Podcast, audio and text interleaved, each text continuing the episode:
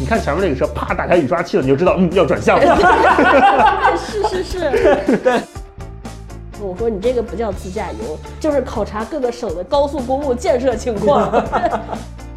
真正留在你印象中的那种深刻的记忆的，不是那些网红和打卡，或者是攻略上总结的那些东西。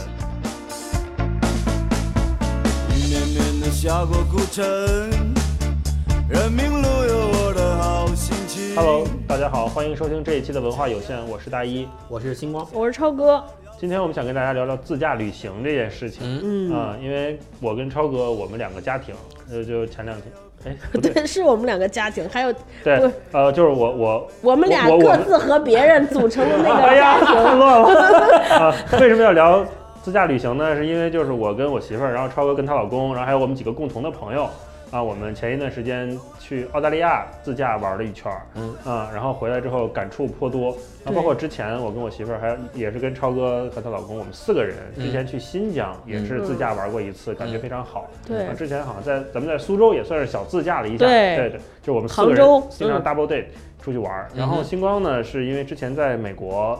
呃，跟朋友一起出去玩，也是自驾，对，就就穿越美国。没有没有，美西美西哦，美西美西路线啊，也是自驾，包括星光也有很多自驾的经历，所以今天我们就想跟大家聊聊自驾旅行这件事情，想先从各自的自驾的故事开始聊起，那就先从星光开始说一说，你可以先介绍介绍你们当时在美国自驾的这种。其实，呃，在美西去美西自驾属于比较经典的游玩路线了。很多人其实，在美西或者第一次去美国的时候，都会选择自驾这种方式。那为什么选择自驾这种方式呢？是因为美国首先它的路况和它的公路系统特别适合自驾。它呃在城市与城市之间，通常来讲没有特别多长途的这种通勤的方式，要么就是我们熟车比较熟悉的叫灰狗巴士嘛。但是灰狗巴士这种也是在一些大城市才会有，所以通常来讲，就是美国也被誉为车轮上的国家，所以通常都是在美国游玩都是尽量采取自驾的方式。它的基础设施做得也很好，每一个机场呃每一个城市的中心，它都会有很多呃自驾的公司为你提供租车的服务，所以。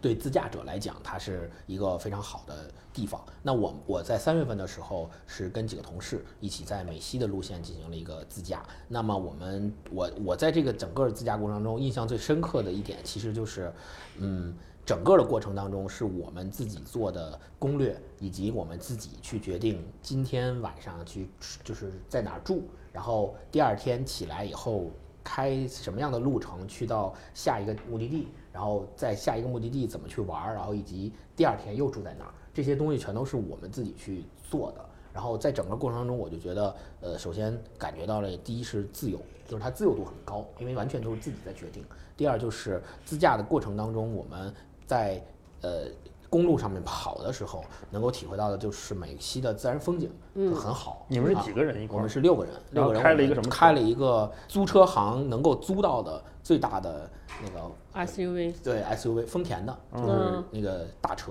是七座的，七座的，然后加上我们六个人，加上司机六个人，然后还有放行李的地方，就装的满满当当。所以呃，整个的过程中，就是我自己的感觉就是，我们把美西基本上把美西这条线路上所有该去的景点全部都去过了。然后最后中统计下来之后，我们美西三大城市洛杉矶、呃旧金山、拉斯维加斯都去了，然后。周边的国家公园，所有在路上能去到国家公园，全都去了，除了黄石以外，全都去了。然后整个路程全算下来，大概我们一共开了三千八百多公里，嗯，就是几天啊？十四天，三千八百多公里，相当于每一天平均下来都是要在三百公里以上，嗯，对。然后整个过程还是非常值得回忆的，也是觉得非常好。最大的一个印象就是荒凉，就因为美国西部。当你开上公路以后，从一个城市到另一个城市的歇脚点很遥远，而且它中间就是一条笔直的路，就像我们在《阿甘正传》里面所提到的那种，就是一条笔直路，非常直，然后也是路上没有什么车，然后旁边就是草原或者是大沙漠，然后就是路。天气怎么样？天气的话，我们全程没有遇到下雨，嗯，就是天气还算比较干燥，但是太阳晒的那个路程比较多，嗯，但因为我们都在车里嘛，就也还好。那你们有没有遇到过那种特别惊险的或者惊奇的事情？呃，因为我们本身自己开车嘛，然后也比较注意那个交通安全。其实咱们自驾，不管是自由也好，还是能够看很多风景也好，其实我觉得最主要的还是安全第一。然后也是我们在出行之前也是看了很多美国的一些驾车的这种安全的 tips，比如说美国有一个特别特殊的一点，就是你不能不仅不能超速，而且不能低速，对就是一旦你速度达不到一个水平的时候，它反而会罚你。对，而且不能低速的前提是，如果你是在这一趟路上你是排在第一的车，嗯你尤其不能低速。嗯如果你低速了，后面的车因为你低速的影响导导致它必须跟着你的速度压车了嘛？对对，压压别人的车不行。但是如果你是后面的车，你跟着前面的车超速了，没关系，也不行哦，没关系。没关系。如果你是后面的车，你跟着他超速，他开的越来越快，你也开越来越快，嗯超速了，警察会罚他，但不会罚你，哦因为你是跟着他的车。哦，所以这个很有意思。我们在去美国之前就看了很多这方面的规则，因为我们怕嗯违规嘛，嗯看了很多这方面的规则，然后也做了一些功课。所以就是那你们是几个司机轮着开？呃，我们其实全程是一个司机开，我就我那个我有一个男嗯男男生的同事，就他开，因为他就是开车经验比较丰富。虽然我们整个六个人里面有四个人我们我们聊到自驾，怎么外边这个滴滴声滴此起彼伏？就有四个人都有驾照，压车了，但是我们我们最终整个全程下来都是那男生在开，嗯，就因为我们觉得他就是一是技术好技术好，二是他这个开车本身意识也比较好，就是安全意识也比较好。我们自己觉得比较惊险的就是开有一次开夜路，嗯就是我们当天要住在那优胜美地国家公园儿，然后我们当天选择的住宿地点是在优胜美地国家公园里面的一个住宿的酒店，嗯。然后我们就需要开车开到国家公园里面再去找住宿，然后从外面一进国家公园大门的时候就开始盘山了，开始进山路往山上走，海拔越来越高。然后它在盘山的过程当中，这个路本身就窄，双车道的本身就窄，而且夜里了。那个路灯也很少，就比较稀疏。嗯，然后旁边都是特别高的那种，那个叫什么，就是杉树。就美国有杉树嘛，嗯它那个杉树可以长得特别高，巨高，然后特别高，然后你在路上走的时候，你看旁边有树，但你根本不知道那个树的根儿是在多多深的地方，哦它其实可能已经是就是已经是就是山上的悬崖了，嗯但是其但是你开你看旁边有树，你以为那树就在你旁边，你以嗯为是平地，但其实是很很高的地方了。嗯所以我们在开那个路上的时候，路上没有一辆车，嗯只有我们的车，然后我们的车开着大灯在前面嗯开照着，然后也没有多少路灯，所以那天晚上的时候，我们一个劲儿的提醒那个同事说 开慢点，开慢点，我们不着急。虽然当时已经晚了，当时已经八九点钟了，我们已经早就过了 check in 的时间了。对，所以那个时候我还是觉得比较惊险的。啊，而且到越到山上气温越低，到第二天早上起来的时候，我们往景区走的时候，发现在景区的很多点儿的积雪都已经很高了，嗯就它有都已经有积雪很高了，对，所以那个时候还是觉得比较惊险的。那没我们那天惊险。对我们那天太惊险了。我们上次在新疆，因为就是我们要去那个景区，它景区是一个在高山上嘛，咱是去那个啊禾禾木山庄木山庄，在喀纳阿尔斯喀纳斯。哦然后晚上十月份，它那就是大雪飘飞了，鹅毛大雪。然后我们开着车在盘山公路上走，然后关键是车还没油了，对，对，然后车还没油了，然后路上也是没有什么人，前后都没有什么人，然后我们在路上开车，然后车突然一个侧滑大滑，险些就陷进去了。对，当时是超哥老公勾总在开车嘛，当时就开的手动挡，是不是？对。哎，勾总应该过来说一下当时的感受。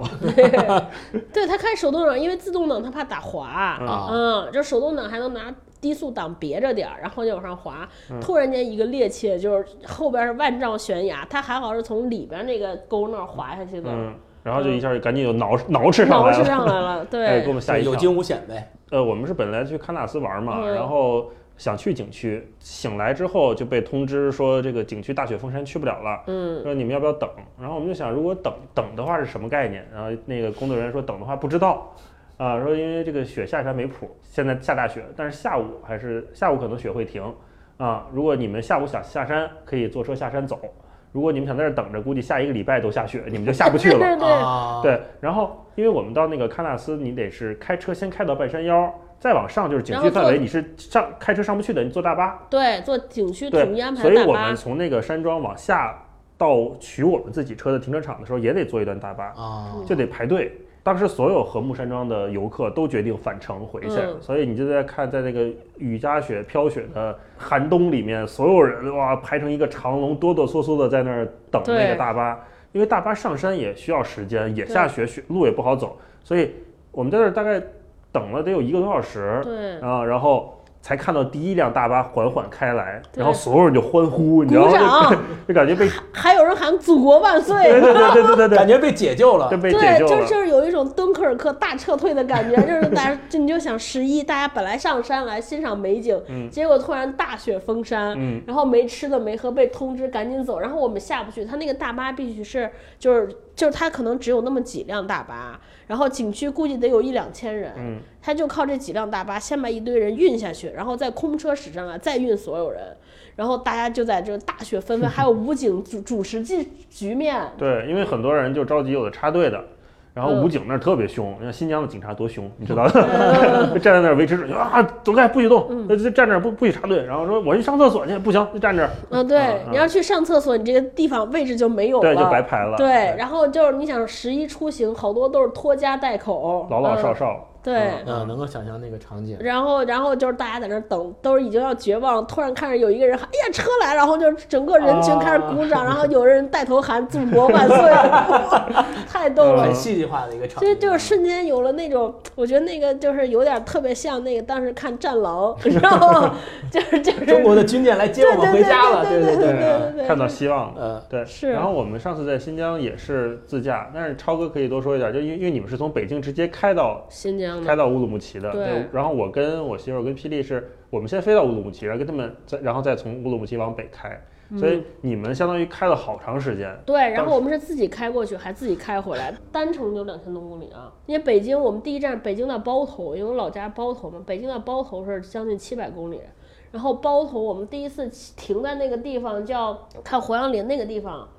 额济纳是九百公里，然后从这就是一千六了。额济纳到哈密是将近也是九百公里，两千五。所以你们两个人在路上会不会觉得很无聊啊？那倒没有，因为我是属于这，我跟公公还不一样，我是出生在一个有自驾 传统的家庭，你知道，我爸酷爱开车，啊，我从小就是我爸去任何一个地方，除了出国之外，嗯，去任何一个地方，首先要考虑能不能开车去，能开车就不坐火车，不坐飞机。哦，小时候就那个时候就坐过各种各样的车自驾，嗯，最早那种你知道就是那种二幺二，嗯，就是那种吉吉普，就是北京吉普开着从！包对，从包头这儿一开始进的时候是往山西走，就内蒙到山西很近，然后后来再往远走，就是从内蒙到银川，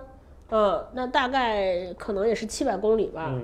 然后就是再越来越往远走。最夸张的是，就比如说让我爸来看星光，你们这种一天开三百公里的旅行，我爸根本认为那不叫自驾，三百公里不算开车。嗯，你知道我爸他们最夸张，能从内蒙开到海南，开四天，内蒙到海南四天就到。那你爸是特别爱开驾驶的乐趣。对他就是驾驶，然后我们最快的是就是没有油，不叫自驾游，主要是自驾，你知道吗？主要是为了开车。这我记得印象中最深的是，我们有一次我忘了是什么假期吧，类似于国庆这种，反正是六天走了七个省。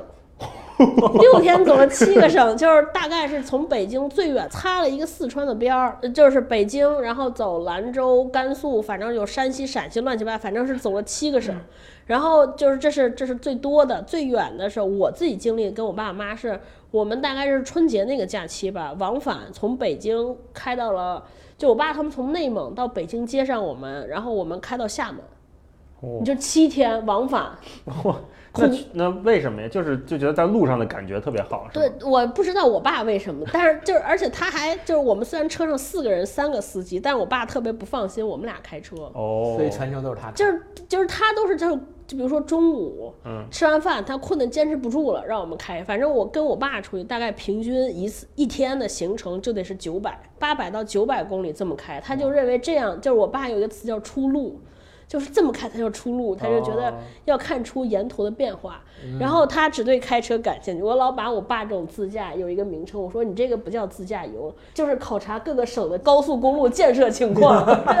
然后就是他不是我们都是说咱们开到一个地方，咱们歇着玩儿什么的。我爸都是先定好说，你看今天咱们，比如说我们去厦门，我们第一程先从北京开到山东，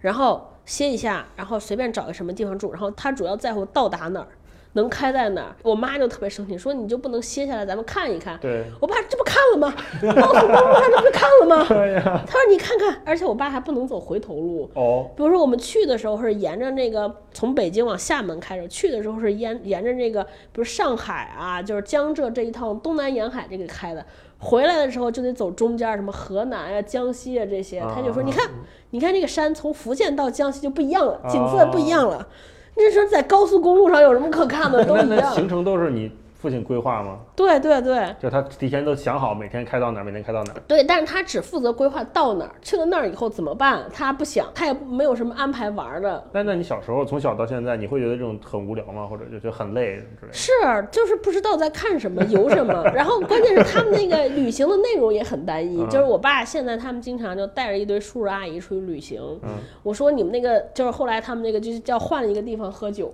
你就感觉他在那儿的生活的生活的这个流程跟在家一样，嗯，就是大早上起来六点钟起来就得出发了。哎呀，嗯，然后吃早点出发，开开九百公里，就中间比如说路过一个什么休息区啊、服务区啊，随便吃点儿，然后再开开到一个地方，然后大家晚上去那个地方喝点酒。现在还是知道喝当地的酒了，以前都是从内蒙就带两箱酒，你说这是为什么？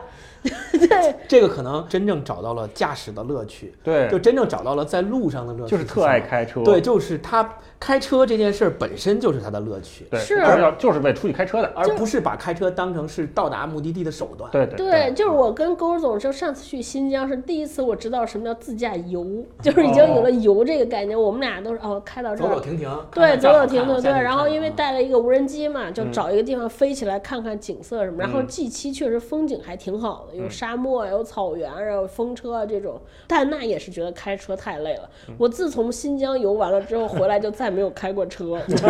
任何超过四十公里的驾驶对我来说都已经是感觉到人生的极限了。那你只能在北京市内开开车了。那也不行，四十公里太长 对，了。开不了了。呃，一九年十月份我们就是去澳洲玩了一圈嘛，然后我们是八个朋友，嗯，然后租了两辆 SUV，正好坐满，箱子也刚刚放满，嗯，四个人一辆呗，对，四人一辆嘛，平均人均大概五百多块钱，全程花费吗？你说只是自驾这一部分的花费，对对，自驾自驾驶这部分有。我们大概开了六六天，就算上过路、租车和油钱，对，国外没有过路费，没有过路费啊没有，OK，就算就是油钱。租车跟油钱。对对，其实油也就加了一次，嗯，然后我们是从呃墨尔本开到阿德莱德，一路从阿德莱德又飞回墨尔本，嗯，嗯，所以我们就开了一个单程，异地还车呗。对，对然后走的是澳大利亚南南边沿海那一条叫大洋路自驾，然后大洋路就很美，就是因为全程都沿海嘛，嗯，啊、哦所以我们也是就超哥的说的自驾游，啊、我们也是就是看到这儿好看，对看到这儿好看，但是一个感受就是这个澳洲的景点儿啊，对，就是都一样，嗯，啊 而且都很随意，基啊本我们也没去什么就是专门卖票的景点儿，像什嗯。么十二门徒那大石头我们也去看，也都是免费的嘛，有点类似于咱们那个奥林匹克森林公园那种感觉，对。就好多外国人在那儿拍拍照啊，走走路啊，嗯也是很荒。啊，嗯。那其实有点像美国，美国有这样一段路是在旧金山到洛杉矶那条路嘛，嗯。叫一号公路对对对。最典型的一号公路，就很多拍那个电影电视剧的都是开一个什么敞篷保时捷的一号公路开，旁边那边是山，然后那边就是大海。对。我们我们也走了一段一号公路，从旧金山回洛杉矶，最后就是倒数第二天的时候，我们从洛杉矶飞回北京，所以要从旧金山开回洛杉矶，然后走了一小段一号公路，但是后来看了一下，发现如果一直走一号公路的话是。准时到不了洛杉矶的，哦可能会耽误第二天的飞机这是你。们后来才发现的吗？没，这是我们一开始的时候想的是，如果就是走一号公路到不了的话，我们就改走别的路。后来开到一半儿的时候，发觉果然是到不了，然后就赶紧走了别的路。对对，啊嗯因为一号公路它虽然景色很好，但是有些时候吧，它就是一是它那个路比较窄，嗯还有一个是如果遇到那个路况不好或者遇到堵车的话，其实是比较耽误时间的。的，而且它是那个本身要沿着韩线走嘛，所以它那个路不是平直的，嗯它就是会有比较拐弯的地方，可能会好绕一些路。哎嗯，那像你比如说去那个那边美国自驾的，之前要准备什么东西吗？呃，准备的话就是美国自驾，我们看在国内做功课的时候，一个就是要刚才说了，就是把交规什么的弄好，另外一个就是国内的驾照的翻译件嗯要准备好。然后因为你去租车行租车的时候，美国人看不懂那个中文驾照嘛，嗯你要把翻译件给他。你比如同一辆车，我们是一辆车，一共有六个人，那我们当时是有四个人都有驾照，我们就把四个人的驾照都拿了翻译件去租车行给他看，然后他把四个人都在网上注册成司机。这样的话呢，就相当于这一辆车有四个注册司机都可以开。虽然最终我们只是那一个同事一直在开，但是如果假如说你注册的时候就只注册了他，但是在开的时候我开了一段儿，然后正好在这一段儿出现了事故，交通事故。或者是有问题被警察拦下来了，然后他一查发现我不是注册的那个司机，那问题就大了。嗯，对，就跟我们这次似的，其实就是只有大大老师注册了，然后那个我们路上期间还换着开了一段，最后要到墨尔本城的时候就都让换回来换回来，都啊让大老师开。对对，就是嗯国外是有这个问题的，对就是跟国内可能不太一样。嗯嗯然后我们到那儿提车的时候，那个租车行的那个小伙子还问我说：“你要不要再注册另外一个司机？说是没有额外的费用的。”我们说：“那怎么注册？因为超哥他们是带了翻译件，但是没有带原原件哦，所以当地是要原件的。对嗯。他要看原件，对。但是他看不懂原件的时候，他得你要给他翻译件配合着要。所以就就因为我们那个车只有我带了原件，嗯。所以只能注册我一个。所以也提醒各位，就是如果你想出去自驾，你一定要把原件也带好，不光是只带翻译件，原件是的是的。也带像我在新疆，我们当时开的时候，因为新疆限速很多，啊，但是新疆的路又很好开，嗯，就是它就是大直路，然后风景很好，宽，没车，对，对，然后就不知不觉就超速了，不知不觉就超速了，而且它有的摄像头它特别鸡贼，它是在一个下坡对。拐拐弯之后的那个弯儿那儿等着你。我们当时就一路其实很小心，基本限速就六十吧，对，然后都都到不了八十，限速六十。你想那种那么好的路上，你只能开六十，但回来一查，还是发现拍了好多。不是是还没回来呢。对，就我刚才说那个弯儿，就一个大下坡下去的时候，我大概可能开了七八十左右，然后拐过去之后，就有一个摄像头啪就给我拍了，我想得完蛋了。然后果不其然，再往前开一点，就是一个那个警察的查查岗的站，啊然后就来了一个警察就，把你们拦下来了，就拦下来了，就是那个让你靠边停嘛，然后嗯窗户摇下来，然后那时候我在开，然后让就给我指让你进那个嗯处理站，小屋。对，真的让我想处罚完了那就处罚嘛，然后进去之后，那个新疆大哥操着那种普通话。就是新疆普通话，对，杨公镇同志，你超速了。然后我第一反应，呃对不起，对不起，对不起。然后说对不起，没有用。然后说那个说说要那个处理，说罚钱扣分儿，说应该是二百块，二百块，然后二百块扣三分儿。我们说那就扣呗，那怎么办呢？然后后来人家说那个算了，那个国庆节就是不扣分了，你罚二百走吧，要注意啊、就给我放出来了。我说交了个罚单，当时我们还拿那个罚单拍了个照，做了，个留念。然后我们这次在澳洲，因为澳洲是右舵嘛，嗯，所以哦开的时候是有是有一个习惯问题的。对，当时就是这个适应的过程比我想象的快一快些。对对对，因为很多朋友会担心说，你开右舵到底习不习惯？嗯包括就是比如你在日本，或嗯，者你在香港，对吧？或者你去哪儿？就去澳大澳大利亚或去英国玩，英是吧国对，都是开右舵嘛。其实就还好，开的时候你稍微注意一点，然后习惯了之后就可以。对右舵其实最让人不习惯的一点，在你拐拐弯的时候，你其实有点分辨不太出来到底拐主要是老。老要把那个雨刷器给打 开，对它那个雨刷器跟转向灯是反的是也是反过来的，对所以你看吧，所有的在停车场里打开雨刷器啪，一下就打开雨刷器的，肯定是中国的 游客。肯定是肯定是来玩的。刚刚从大陆来的，对，对。而且有的时候你能看，就我们两个车，我们两个车一起开嘛，我们是后面那个跟着的车，嗯。你看前面那个车啪打开雨刷器了，你就知道嗯 要转向了，是 是是。对然后过了一会儿你就看它那个尾灯缓缓的闪起，是，对，对，所以所以在整个自驾的过程当中，我记着我们在美西，然后我们都是白天的时候会开一段比较长的路，然后到晚上的时候一般会选择一个，比如我们到晚上或到下午开到一个国家公园儿，然后我们一般会选择住在那个国家公园里面，然后把车停下以后去 check in，然后第二第二天一般是第二天比较早起，然后上午的时候会在那个国家公园里面去逛一逛玩一玩，然后西中午的时候再继续开车，再继续往下一个点儿走。嗯所以我们每一天的点儿其实基本上是每一天晚上住的地方都不一样。嗯然后每一天晚上其实每一天的任务其实都是要开一段车，然后到嗯下一个点儿去。是，对，所以本质上其实有点像超哥超哥父亲，就是我们也是在做行政的时候，尽量不走回头路，尽量也是从一个点儿到另一个点儿是新的路在走。嗯对，嗯所以整个的过程当中下来，我们其实。最终回到国内，然后盘点了一下各种数据嘛，什么开了多少公里，开了哪些地儿，玩了哪些地儿。我们整个盘下来之后，我们觉得其实觉得整个自己玩下来还是挺有成就感的。哎对，说到成就感，我就想说，就是你觉得自驾旅行跟你平时其他的旅行方式有什么不一样？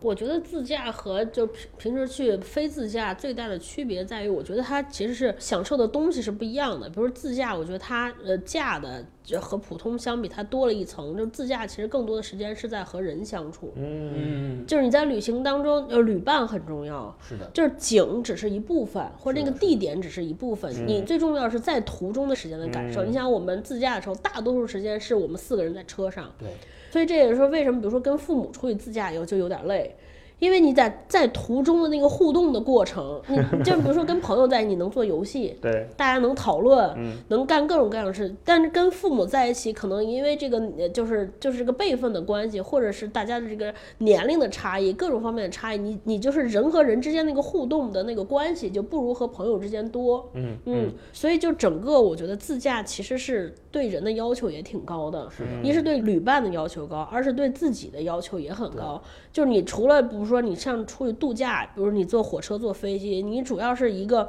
享受者的心态，你摊平了在那儿，什么都不用管就完了。但是你自驾的时候，你其实自己既要成为一个旅行者，要成为一个贡献者。你比如说，你即便不开车，你自己就是就是旅途，就是别人旅途中特别重要的一个景点或者一个特别重要的一个内容。所以你自己要有这种就是丰富人家旅途的这个意愿。对，尤其是意识尤其是坐在副驾驶的人。对对对假如你是一个坐在副驾驶上车就睡觉的人，你是会被大家唾弃的。对一定 会被大家唾弃你的，怎么知道？因为因为我因为我曾经就被大家唾弃过。是啊，至少比如说你得是不是提前做点功课？嗯，你不能说给人大家当导游给人讲解一下，但至少说别人跟你聊的时候，你能聊得出来。你不能说哦，原来是这样，对对你得有这个。那同时，你至少你不能说是趣味横生、妙语连珠，但你最起码是一个健谈的人。不冷场，话不落地。对对，就不然你坐那，大家都在这聊天，你嗯啊好，然后你戴着耳机在那儿待着，然后一我就会儿你睡了，对对对 我就觉得就就是因为你就是这种一极个别人的存在，就导致整个车厢的气氛很凝重。对接着超哥的话茬说，就是如果你能发现有朋友能跟你自驾出去一趟，嗯那足以就是起码能够证明这个朋友起码是能够跟你聊聊到一路，我们就是这次能够聊得来的。对对我，我们这次澳洲出去，我们叫什么头部朋友？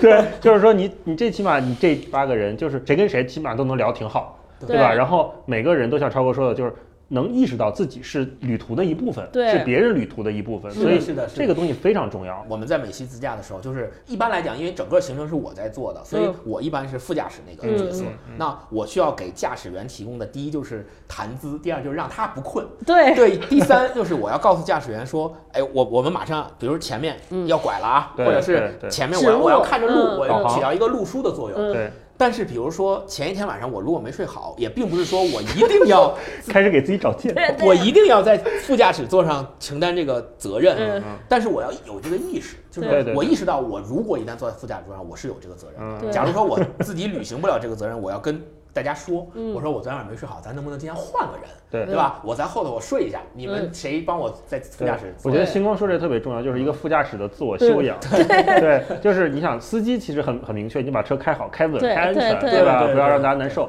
这是最重要的。其实副驾驶这个人真的很重要，尤其是是长途开车的时候。对刚才星光说这几点，我觉得都都特别重要。就整个车上的人，比如我们六个人，后面的四个人都睡了。副驾驶你也不能睡，不能睡因为如果一旦你睡了，整个车就只有司司机就醒绝望了，你知道吗？他就开车完全没有任何的，就没有动力了，基本上就是。抠对总就在外边笑，你知道吗？因为我们我们四个，我们一家四个人出去的时候，我爸特别逗，我爸就是。一大早六点钟起来，他就先开着，白天神清气爽，然后中午在一个地儿吃饭，吃完饭通常我爸会喝点啤酒什么的，嗯。然后完事儿，我爸就是中午的时候，他就换成我们俩开了，啊。然后他说我去后边睡一觉，然后我爸一睡，我妈也睡，然后这个时候呢，我然后长辈睡觉，你也不好意思太大声。对对对，然后只有我和勾总，但是就我也困了，也吃了酒足饭饱，然后我也就睡，然后就勾总一个人，因为我知道他之前是没有午睡的习惯的，我潜意识是说应该还可以吧？说睡了，然后就见还有一点就是勾总是可以抽烟的，嗯，就是我爸我妈知道抽烟，我爸我妈不知道我抽烟，所以我也不能抽烟，我不抽烟也困，然后也没有什么这种 像咱们停下来买咖啡这种安排，因为要赶路，嗯。就只有勾总一个人就哈气连天在这儿就不停在抽烟，这哎呀。一根儿接一根儿抽，在那头上都冒烟了，就实在困的不行不行，就只能以说我想上个厕所为由哦。停到休息室，你知哎道吗？停到休息区，嗯然后这会儿我爸睡醒了，说换我来吧，就就这种这。典型的副驾的职责没有履行好，给司机带来很大困扰。是对对对，嗯，所以自驾的时候，就是你经常会停下来去一个地方玩儿，然后我们要随时有这种发现美的这个能力和眼睛。对，就是如果比如说我爸这种人，他就是怎么回事？他就老觉得，比如说我们必须去一个要收费的景点，啊，这个才叫美。然后他就觉得中途这些都不是。他要参加咱们这种墨尔本这种游，我爸还得疯了，说怎么走走又停下了，说哦，他们说司机去买咖啡，哎呀，怎么刚喝完又要去？就啊，就是他，就是像我们是经常，哎，这儿有树林，进去拍拍照啊什么的都行，嗯嗯都行。我爸就之前我们就是我们在车上老吵架，就是我妈和我爸之间老发生争执，就是这样。我爸就说你怎么又停了？嗯，走啊，赶不到那儿了。然后我妈一天开九百公里是够对呛。，然后有其他车的人，人家那些车人没准下来想买买东西，想上厕所，我爸就是催人赶紧走，赶紧走，耽误时间了。要不就这有什么可看的？这有什么可买的？你弄这些干嘛呀？嗯就是就是都这种，就是特别有分歧。除了年龄之外，就是刚才超哥说感受力，就是你出去之前，你大概大概知道，对，呃，我们平时可能都对某一类东西感感兴兴趣，嗯嗯嗯或者我们平时都对这一类东西一般，对吧？那比如有的人就特别爱去大景点打卡的话，嗯。那如果其他剩下的四五个人都不想去，这就会产生分歧，就会有人觉得不舒服。对对就是提前我们把东西功课做好的原因，就是、嗯对。是这样的，就是我们在我在美西的时候，就是因为我负责提前，我们提前两三个月就开始做这个去美西的行程，嗯。然后做行程的时候是我来做，然后每天到哪儿住哪儿吃什么，然后开多少公里怎么去，这些都是我来做，然后我做了一个大 Excel 表，然后表里面写了我们吃住行，然后开多少公里，我都在 Google 地图上查好了，嗯然后提前会把这个 Excel 发到群里面给大家看，嗯然后我说大家看一下我做这个行程，大家有没有什么意见？我们每天会具体逛哪些点儿，嗯或者有可能逛哪些点儿，我都会标好。我我说如果大家有想自己特别想去的点儿，你可以告诉我，我这里没有写到的可以太好了，告诉我。我爸就喜欢你这种人。我说这 是一个好领队但是有一个问题就是，如果大家今天告诉我，我看完以后，我给大家时间让你们提意见，对吧？嗯如果你们说没意见，就这样好，那大家真正去的时候，如果你们在路上再对这个行程低比，那对不起，不能实现，就必须按这个行程走对了。，我觉得这个是很好的一个规定，就是大家在提前达成共识嘛，省多少事儿。对对，，那我觉得就可以再聊一聊，比如出去之前，你刚才咱们说就是每个人可能有不同的技能，对吧？嗯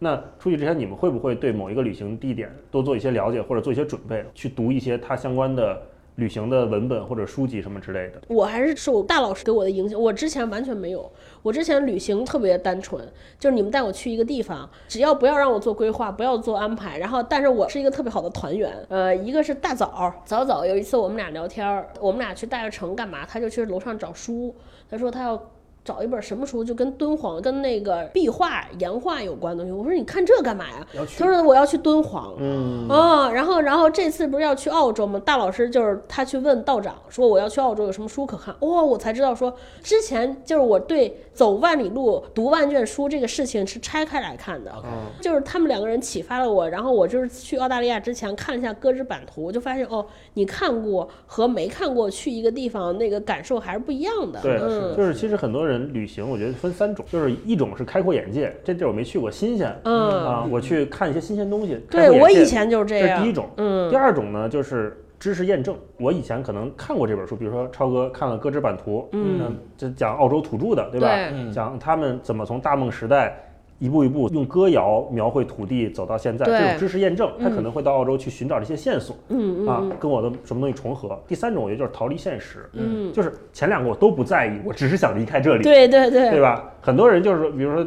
小的，你说逃离北上广，嗯或者大的就是我就是想来一次说走就走的旅行。你说说走就走的旅行，那肯定就是你没有任何准备，没有任何期待，也什么都不知道，我就走了、嗯，啊。那这种它就是逃离现实。对，大一说的这三种模式，嗯，都是在各自的这个路上，其实都是会有不同的感觉和收获的。这次出去之前，我就是给道长发消息嘛，我就说我们要出去玩儿，然后想看看有没有相关的书推荐。嗯嗯那他就跟我说这本书很好，然后这个作家也是一个非常知名的旅行作者。嗯啊、然后我就说，哎，那那那就我们一起看看这本书嘛。嗯嗯。对，然后后来我就发现，其实旅行文学在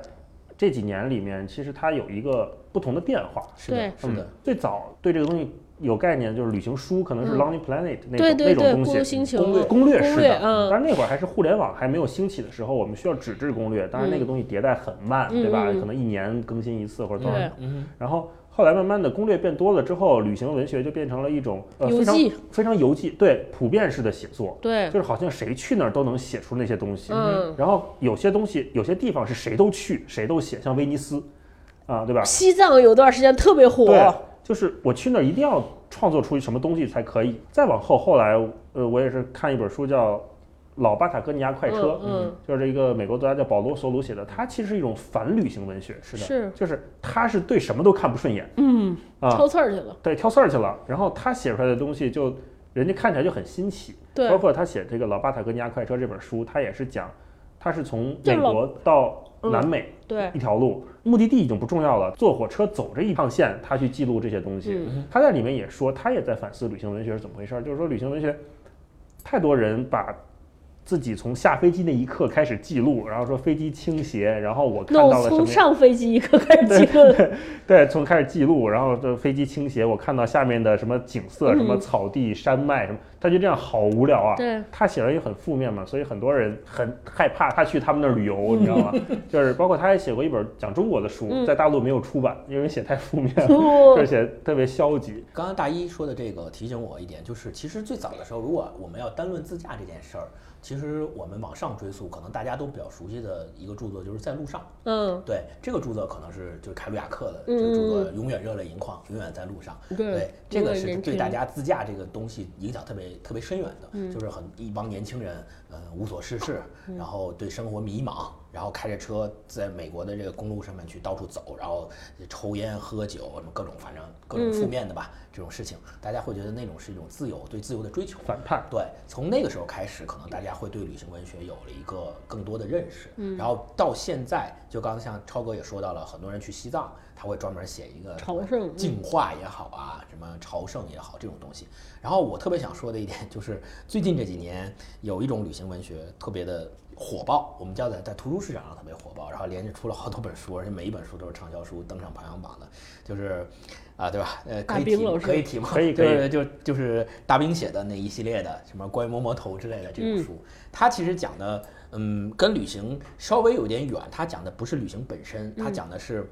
旅行的那些目的地，以及他去那些目的地的过程中所遇到的那些人，嗯和那些人所组成的故事。嗯对，刚开始的时候，就是他这些书我都读过啊。刚开始的时候，我读这个书的时候，确实感觉到新鲜，嗯然后也感觉到他的描写的笔触是有一定自己的特色的。嗯嗯，但是呢，随着他出的这个同类型的书越来越多，你就会发现比较套路，而且就怎么讲，就是有点像收智商税。嗯，他都是鼓吹所谓的就是工作和旅行可以成为你人生中的两面，嗯然后你可以兼顾这两面之类的这种去宣扬这种东西。嗯嗯所以我觉得，嗯，在你年轻的时候，你刚接触这个东西的时候，你肯定会有向往，就你会觉得说，哇，这种生活好自由，好好洒脱。但是我不认为，就是我自己的实实践经验告诉我，我一直不提倡的就是穷游，就是我我不认为穷游是一件值得去提倡的事情。就你可以选择，在你年轻的时候，你可能没有那么多资本去进行所谓的非穷游，嗯，但是我我我不觉得这种东西是应该拿出来提倡的，因为首先穷游涉及到很安全性的问题，再有一个就是如果你能够凭借自己的努力。使你的这份旅行不那么穷游，那为什么不去做这样的努力呢？嗯，对，所以我就穷游不是值得标榜，对，我觉得穷游不是一件值得标。更严重的问题就是，有很多穷游的人，他会提倡你的是一种为了穷游而穷游，嗯这种是更不值得提倡的。比如说，之前流行过很多年的，就是三幺八国道在路上拦车，那种是第一是你的安全性得不到保障，第二是你这是提倡一种什么样的价值观，对吧？对，所以、啊对，所以我我我是。个人非常不赞同这种，而且我也不赞同说你通过一本书或通过一个作者他所提倡的这种生活方式，然后就被他所谓种草或圈粉。然后在生活中处处去模仿他。我觉得这个也不是一个非常好的价值观。对，你说那个三幺八那个是不是就是有他们跟司机有身体上的交易，然后换路换里程这种？是的，因为穷游嘛，嗯。首先你提倡的是穷游，然后你又提倡人家去路上拦车、去搭顺风车这种行为。当然，我不排除有很多热心心地善良的司机，嗯。他会去路上去接这种，就是去接载你拉一段路。嗯但是很有安全隐患。我第一个接触的旅行文学，其实就是在路上。嗯，但是因为那个时候看的时候年龄也小，而且就是那个时候信息不发达，对于美国还是一个完全陌生的那个感觉。嗯而且他写的那个生活和我的生活离得太远嘛，对嗑药啊、喝酒啊那些，就不知道在读什么，就是嗯感觉不是没有那么冲击。我知道旅行文学怎么回事，其实是余秋雨，哦，文化苦旅，对对，文化苦旅呀、迁徙行者之旅。无疆，迁徙之旅啊。啊，千年一对千年一探。那个时候看他们就是相当于在看历史书。嗯，啊，那也小嘛，高中你也没什么眼界，写的比较好的历史书。嗯对对对，然后又写的其实是比比较娱乐化的历史书，它没有那么严肃啊什么这那的。后来我就发现说，我看过的旅行文学大概分为两类，一类是写自己，一类是写别人。嗯，就是写别人当当中再画一大括号，就是有写的是别人的故事。嗯。有写的是别人的观点，然后我自己是比较倾向于看这种写别人的，他最最起码对我来说是让我知道一些未知的东西。但是我特别不赞同的就是说，有些东西它就没有意义，你非要强赋予意义，或者说把旅行这个事情就拔高，搞得就是当年，比如说像逃离北上广这种，就或者说去丽江，就有段时间文青要去丽江，然后要去西藏，呃去西藏皈依，去丽江放逐，我就特别讨厌这种。因为你去一个你没有去过的地方，你就是认真去感受，或者是你有时间去那儿生活就完了。那你没必要用你那种一点点儿的感受来泛化所有人。我觉得这个就是对其他来说就特别不好，就有点那种妖魔化的。还有一点，我觉得呃，这个就是我爸我妈身上，我觉得他们是一个代表。就是我觉得我们还是现在没有学会怎么享受无聊这件事情。嗯，就比如旅行这个事情，比如我经常去外边旅行，看好多老外去一个地方啥也不干，躺在酒店打开一本书，一躺躺一天晒太阳。然后你你比如说我们就会习惯说，那你这你不能在家样吧这事儿可以？在家干啊。对吧？你花这么多钱来一个地方，坐这么长时间飞机，你就坐那儿看书，你为什么不行？其实我们还是说，我要旅行这个，还是要我要做点事儿，对，是的，我不能浪费时光。嗯因为我爸我妈就特别不能忍受，带我爸我妈去东南亚旅行。你说东南亚没有什么可看，就躺在那儿晒太阳，他们就觉得我靠，这是虚度了。这点我妈还行，就是嗯我们之前就是我跟我妈去青岛，去青岛玩，然后我就说咱今儿下午的行程就是在这个海边的咖啡馆坐着喝咖啡，我妈就可以，嗯，她说哎这坐着喝咖啡也挺好的什么的，但是不知道内心是不是 对，是不是真的同意，所以超哥刚才说的这个，其实我认为是这样的，就是呃，确实中国人对旅行的态度现在可能处在一个跟经济发展的周期是有关系的，就处在这么一个过程当中，我们也没有办法去要求所有人都是说你一下子跨过说我们要进行一个真正所谓的就是说呃旅行到底是旅什么，是一个体验的东西，而不是一个目的性特别强的东西，说我一定要到那个地方做什么才觉得这趟旅行值了。对它它可能更多的指向不是这种目的性，但是其实我们仔细去，就是说，在这条路上，我们继续探讨说，我们往前发展，那最后发展到一个什么样的阶段，可能是相对来讲更好的。那可能是说，嗯，我们把这个目的性的东西弱化往后放，我们其实会发现说，你通过这些在网上的攻略也好，向导性的东西也好，当你去一个网红的地方打卡。你在朋友圈里面晒出你打卡，然后收获两百个赞的时候，你确实心理上会是有一种成就感和高兴。嗯但是你回来，你再回过头来去看你这段旅行的时候，往往真正留在你印象中的那种深刻的记忆的，不是那些网红和打卡，或者是攻略上总结的那些东西。说我去一个地方，我必吃这个，或者是我去一个地方，我必在这儿怎么怎么样。往往留在你真正生命中，给你留下真正回忆的不是这些，有可能是一个特别小的点。嗯就比如说在自驾的过程当中，我们遇到了一个什么情况，哇，那我们遇到了一个什么情况？我们遇到了一个印象深刻的情况。对，我们就爆胎，我们就什么爆胎了，或者怎么样有哦，问题。我我们这次自驾的时候去找无人机，真的是我们全程感觉是记忆的高光时刻。对，是那天我们这也是自驾，然后看那天气很好，就是很晴朗，但是风有点大，我们就说要不然就下午嗯停在路边飞一下无人机。那无人机起来之后，好像上面风更大，啊然后就直接就给吹飞了。我就看各种在那儿操作那个遥控器，就看那个七百米、七百五十米、八百米狂摁回不来，过了一会儿就失联了。我们就说那怎么办？就去找无人机吧。就然后我们就顺着那个顺风向就往下面走，穿过人家一个大农场，然后再往外走，就看着几只袋鼠叭叭叭蹦过去，野生的，还有还有野兔子蹦过去。我跟勾总就往里走走走走，然后发现哎呀，走了可能得有七八百米，没看见，就是因为也是纯土黄色的麦田，就嗯就土地风吹麦浪没有看不见。说那怎么办？那就算了吧，就当丢了呗，就炸机了呗。回来就上车了。上车之后，郭总又研究了一下他那个大疆那个无人机那个遥控器，有一有一个选项叫找回飞机。啊嗯再一开机，再一点开，发现哎能看见信号，啊嗯就能看见飞机在哪儿，在我们刚才走那条路的反方向。嗯然后我们就说，那咱开车这就有自驾的好处，想去哪儿去哪儿。郭总上了那个领头那个车，然后我后面开另外一辆车，顺着那个给个导航，导航走。然后那个导航真的很很智能，很准，然后就给我们引到了一个农庄里面，我们就下车往农庄里面走。农庄因为人家那边都是私人领地嘛，想会不会有问题，就往里走，看大概离那个无人机还有一百米、二百米的时候，就听见有狗叫，然后我们想，哎呀，这有狗会不会有危险？往往里走，再看看那个狗被关在一个屋子里面，看不见，一个大玻璃，就还就感觉还行。再往五十米，提示是那无人机的位置，但是五十米前方是个牛圈，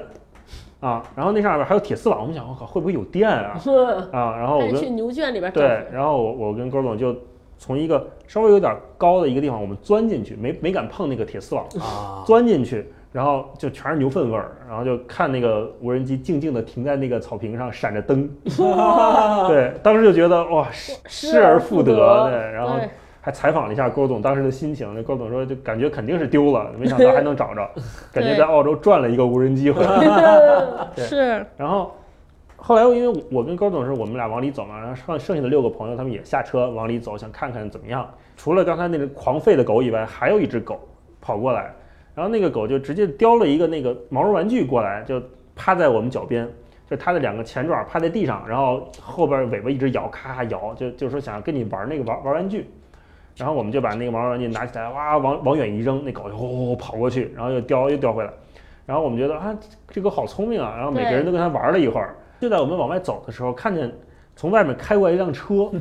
车缓缓地停在了我们边儿上，就是用英文，你们是干什么的？这是私人领地。嗯，我们就说我们那无人机 crash 的 in your field 什么之类的，说我们我们来捡它们，然后我们粗略的粗粗鄙的英文，对，用粗鄙的英文跟他说我们坠机了，过来捡飞机，对，嗯然后给他看了一下那个无人机，他说啊，that's okay，that's okay，然后说那个什么，然后我们就就走了。然后就这段经历变成了我们整个就是旅行的高光。时刻，所有人都觉得啊好有意思，没想到失而复得，然后跟一个很聪明的小狗玩，然后又跟当地人聊了聊怎么怎么是的，这就比这种经历就远比你在提前找的做的功课攻略里面卡这种打卡的网红点、网红店要有意思的多。为什么说自驾更有意思？因为自驾它有很多像超那个超哥说的，有很多不确定性在等着你。嗯嗯这种不确定性有可能会带来一些不安全，嗯。但是它本身不确定性本身就是一种魅力就是一种乐趣。嗯，然后最后一点，我觉得就是要调试好旅行的心情。嗯，就是自驾这个事情，就是呃，其实是是不是到终点，反倒没有那么重要了。嗯我本来计划开到那儿，就有态度各种条件，这没开到那儿临，时改行程对对对，那没关系，就是要记住，就是旅行旅行，就只要行，对，在父旅着对对对，就往前行着就挺好了，嗯对。好呗那，行，今天就到这儿了，嗯，呃，祝大家能够在接下来的旅程当中收获非常好的体验。对，收获更好的朋友，是的，嗯，不撕逼，拜拜。拜拜 拜拜。拜拜拜拜，嗯。when I see you again. Damn, who knew? All the planes we flew, good things we've been through. That I'll be standing right here talking to you about another path. I know we love to hit the road and laugh, but something told me that it wouldn't last. Had to switch up, look at things different, see the bigger picture. Those were the days, hard work forever pays. Now I see you in a better place. See you in a better place. Uh. Can we not talk about family when family's all that we got? Everything I went through, you were standing there by my side. And now you gon' be with me for the last ride. It's been a long day without you, my friend. And I'll tell you all about it when I see you